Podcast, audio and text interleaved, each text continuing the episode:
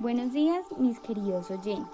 Mi nombre es Alexandra Gómez y me encuentro cursando el octavo semestre en la licenciatura de Pedagogía Infantil en la Fundación Universitaria del Argentina.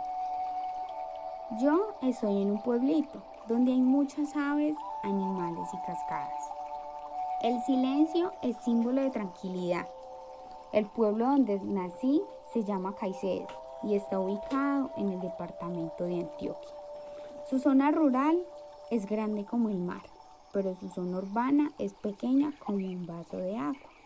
Pero aún así se siente grande, porque el amor de los niños y niñas de esta comunidad es tan sincero que donde llegan, la unión se da espontáneamente. Este lugar es muy curioso y llamativo para todos.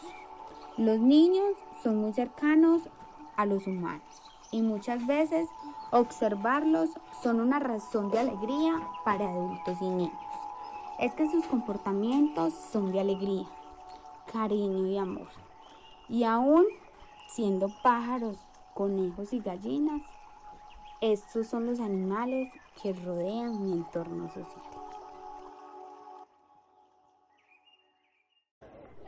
Hoy decidí explorar más mi comunidad y por ello me fui a sentar a una zona verde de mi pueblo. Allí encontré varios niños con sus padres.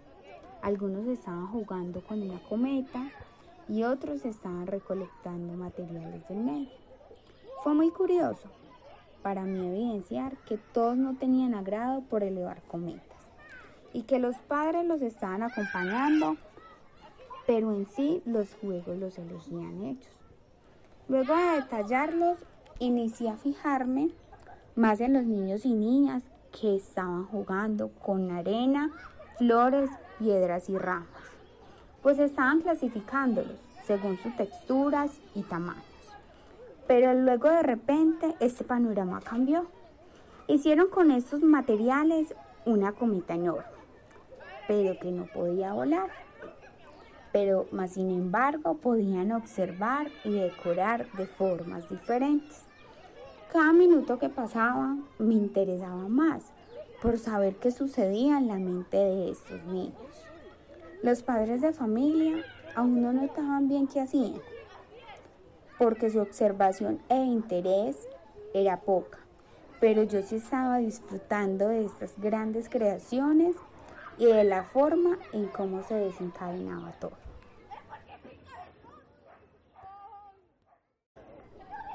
De un momento a otro, los niños se colocaron de pie e iniciaron a correr al lado de la cometa y colocaron sus manos en forma de ave.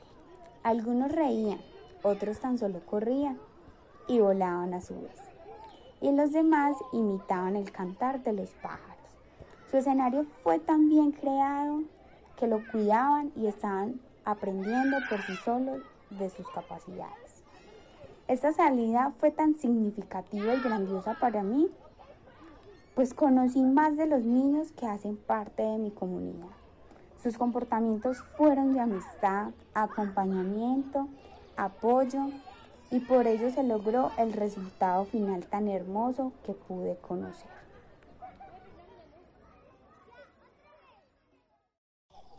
La cometa que no vuela fue la razón de felicidad tanto para esos niños como para mí. Las carcajadas y el llanto fue algo que viví en tan solo un segundo. No podía haber tanta belleza en una sola creación.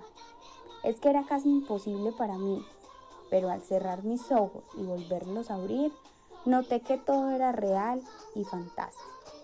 Por esta razón, fui de inmediato al lugar donde estaba la cometa y comencé con los niños a dialogar. Ellos me explicaban que la naturaleza era hermosa y que esa cometa no se dañaría, porque ellos valoraban sus propios trabajos realizados. De un momento a otro me decían, muchacha, vamos a jugar. Vuela rápido como lo hacen los pájaros, pero no vayas a dañar la cometa con tus pies y canta como un pájaro para que mi mamá y mi papá vengan a jugar. Quiero que ellos vean nuestras cometas sin alas. Esta descripción fue sorprendente. Solo decidí quedarme callada y disfrutar como lo hacían los demás niños.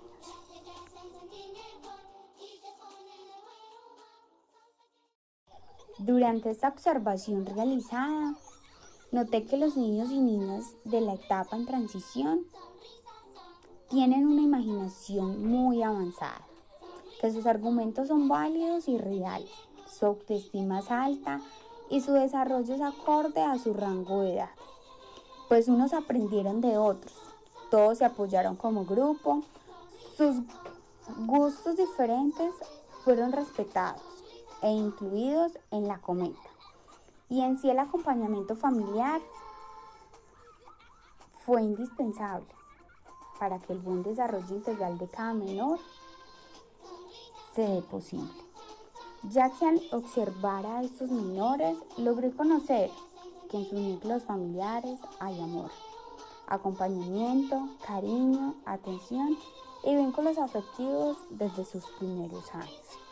Es de mencionar que cada niño tiene una forma diferente de aprender, explorar y conocer.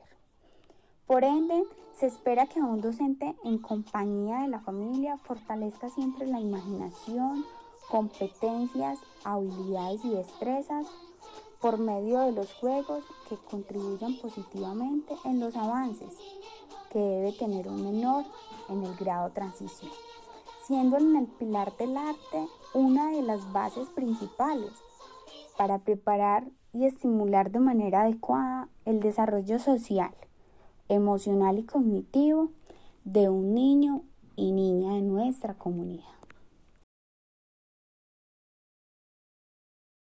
Espero hayan disfrutado tanto como yo de esta hermosa experiencia.